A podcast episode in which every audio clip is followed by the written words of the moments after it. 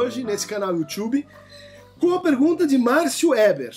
Olá, seria possível falar um pouco do pós-estruturalismo e sua relação com a psicanálise lacaniana? Gostaria de entender melhor sobre a chamada morte do sujeito e as influências de Derrida, Foucault e Deleuze de maneira breve nesse movimento. Obrigado. De fato, você cita aí três epígonos do pós-estruturalismo, que é basicamente caracterizado por uma, por uma revisão, por uma revisão crítica do estruturalismo clássico. Estruturalismo clássico que começa com Levi-Strauss retomando e generalizando o método empregado por Saussure para estudar a linguagem. Né? A divisão da linguagem entre, entre fala e língua, o método das oposições, o significante do significado, da diacronia e da sincronia, e que o Levi-Strauss usa para fundar uma, uma metodologia para descrever e entender a economia dos fatos simbólicos. Né? Então, a economia da religião, da mitologia, da economia, das trocas sociais em geral, que teriam toda essa estrutura de linguagem tal qual se entendia a linguagem a partir de Saussure. Lacan é, uma, é um herdeiro desse programa é, quando vai tentar então argumentar e na década de 50 e 60 mostrar que o inconsciente se estrutura como uma linguagem. Né? A peculiaridade da posição do Lacan no debate estruturalista é que ele vai defender sim a existência de um sujeito ela vai filiar a psicanálise a longa tradição moderna a discussão sobre o sujeito e sobre a divisão do sujeito. Bom, os pós-estruturalistas vão uh, se inquietar com, uh, com uh, certos limites do método estrutural, basicamente com o kantismo que Levi-Strauss traz é, no interior desse método, né, e com a dificuldade que esse método tem para lidar com as questões relativas ao poder. Tá? Então, por exemplo, Michel Foucault, que, que é um leitor então do estruturalismo, que é um intérprete do estruturalismo, como por exemplo em Palavras e as Coisas, como por exemplo em Arqueologia do Saber, tem uma obra dividida em dois grandes momentos, né? Um em que ele pratica arqueologia, que é uma arqueologia do saber, né? E que é uma versão assim do método estrutural aplicado à história, à história das, das práticas e das ideias, e um segundo momento chamado então genealogia do poder, que é quando ele vai tentar assim dar conta disso que para o estruturalismo tinha teria ficado um pouco na sombra, que são as relações de poder, né? Essas relações uh, de opressão, de dominação e, e assim por diante. Bom, as relações de Lacan com o pós-estruturalismo elas são muito interessantes. Por quê? Porque o pós-estruturalismo é uma geração que nasce e que, que, se, que amadurece lendo Lacan. Portanto, com e contra Lacan. Deleuze, Foucault, Derrida eh, são frequentadores do seminário de Lacan. Lacan dialoga com esses autores em vários momentos da sua obra. Né? Por exemplo, quando a gente pensa no Foucault, há um comentário vasto dele sobre o nascimento da clínica, né? esse trabalho fundamental em que o Foucault mostra como surge a clínica moderna a partir da, da invenção de uma maneira de olhar para o corpo, né? mas também uh, o debate sobre a história da sexualidade. Volume 1, A Vontade de Poder, de, de, A Vontade de Saber, que uh, no fundo pode ser lido como uma espécie de arqueologia da psicanálise, onde o Foucault está criticando a psicanálise, mostrando que assim ela não é tão revolucionária quanto ela pensa. Ela, ela partiu de, de certos saberes e certos dispositivos, como o dispositivo de repressão, como o dispositivo de sexualidade, que estavam lá já disponíveis no século XIX. Então, o Freud seria assim mais um, um herdeiro de uma de uma sutura na crise psiquiátrica do que propriamente um corte na história das ideias. Também é, no Microfísica do Poder, é, não ao sexo rei, é, sobre o lugar da, da relação entre sexualidade e poder, é, já no um, um, livro mais avançado, na obra do Foucault, a gente vê aí um debate com os lacanianos, né? Jacques Miller perguntando e questionando o entendimento que o Foucault tinha da sexualidade. Então a gente tem um debate muito interessante, muito frutífero com Foucault, também com Deleuze, principalmente o Deleuze de lógica do sentido, né?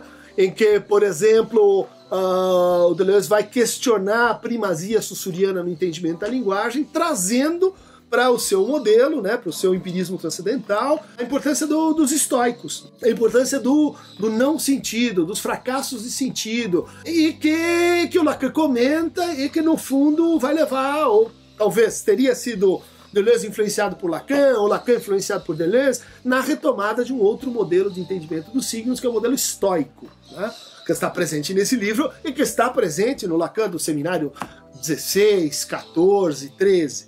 Também o Anti-Édipo, um trabalho de 72, 73, vai ser eh, questionado, rebatido né, pelo Lacan em vários momentos, que é uma discussão sobre o estatuto universal ou não do Édipo. Né? Talvez, tem gente que diz que o, a invenção da pluralidade ou plurificação dos nomes do pai em Lacan seria uma resposta possível ao anti-édipo de Deleuze e Félix Guattari. Guattari que era supervisionando de Lacan. Finalmente, quando a gente olha para a obra do Jacques Derrida, né, esse é o trabalho maiúsculo, né, gramatologia, e a importância que ele vai dar para a crítica da metafísica da presença, né, que ele toma de Heidegger, mas que Lacan também está engajado nesse projeto, a importância que ele vai dar à crítica do logocentrismo e do falocentrismo, vão ser acolhidas pelo Lacan. Né? O Lacan vai começar a desenvolver mais e mais a noção de escrita, né? a problemática do traço, da letra, tudo isso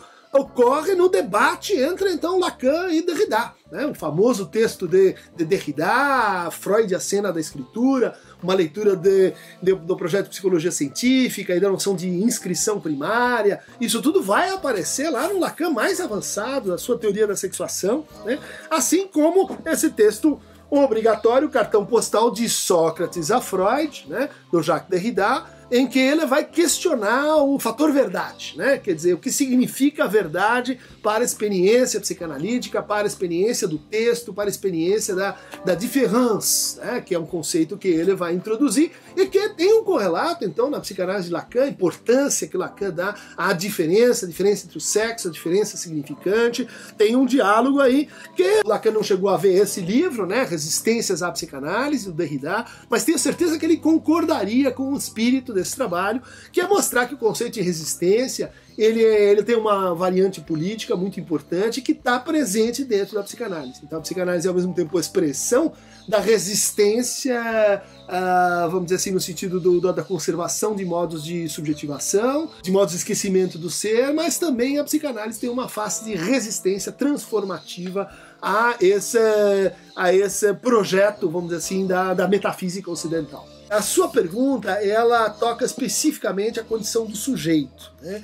E, e, aí eu diria assim, é, são hermenêuticas distintas, a concepção de sujeito, né? no Foucault, teoria dos discursos, no Foucault, ela, ela comensurável, ela não é exatamente compatível com o que o Lacan chama de sujeito. Apesar do fato de que Lacan está presente na conferência de Foucault em 66 sobre o que é um autor e dizer, olha, tudo que você está dizendo aí Foucault, eu concordo, ele aparece na conferência e, e dá o seu apoio assim ao Foucault, dizendo que há dois tipos né, nas ciências humanas, há os fundadores de discursividade e aqueles que fazem a, a écriture, a reescrita daquela, daquela discursividade atribuída a um fundador. Né? Quer dizer, o, Foucault, o Lacan concorda com Foucault, mas as teorias e discursos são distintas, basicamente porque a concepção de sujeito é distinta. Né? Para esses autores, a gente está sempre falando do sujeito como um coletivo. Né? Um sujeito como, como vamos dizer assim, um, um horizonte de, de atos e crenças, de, de instituições e de discursos que são, uh, vamos dizer assim, que produzem regiões de singularidade como efeitos desse próprio discurso. Né? Ainda mais no caso do, do Deleuze, essa, essa ideia de sujeito ela vai, ter, vai ser substituída pela ideia de devir. Né? O sujeito vai ser uma categoria que eles estão querendo assim erradicar. Você não citou o Barthes, mas o Barthes, no campo da literatura, é um autor que vai falar bastante sobre isso a partir da ideia de morte do sujeito. Né? No fundo, a, a, crítica do sujeito, me parece, nesses autores, ser uma crítica muito mais ao sujeito da fenomenologia, o sujeito da experiência imediata, o sujeito Uh, vamos dizer, de, que está presente em Merleau-Ponty, de um lado, mas também na fenomenologia do espírito, ou seja, o sujeito no, no, seu entendimento dialético, né, proveniente lá do Hegel, do que propriamente ao conceito de sujeito no Lacan a noção do sujeito Lacan, ela parece ter resistido a toda a crítica pós-estruturalista, né? que visava, uh, por exemplo, uma das consequências dessa crítica é dizer assim, olha Lacan, o seu sujeito ele é, ele é excessivamente linguístico, ele não tem corpo, Então ele não consegue pensar os processos como os processos de racialização, os processos de gênero, os processos ligados à identidade do sujeito. Né? Bom, eles estão corretos nessa crítica, porque justamente a teoria do sujeito de Lacan é uma teoria contra-identitária. Né? O sujeito tem um efeito de linguagem, ele não é um senhor soberano, autônomo, que é o que, via de regra, esses autores pós-estruturalistas estão querendo questionar. Na verdade, o sujeito indivíduo. Para Lacan, o sujeito não é o indivíduo. Quem quiser receber mais fragmentos pós-estruturalistas, uma conversa longa e complexa, clique aqui no Aqueronta Movendo. E ficamos por aqui hoje.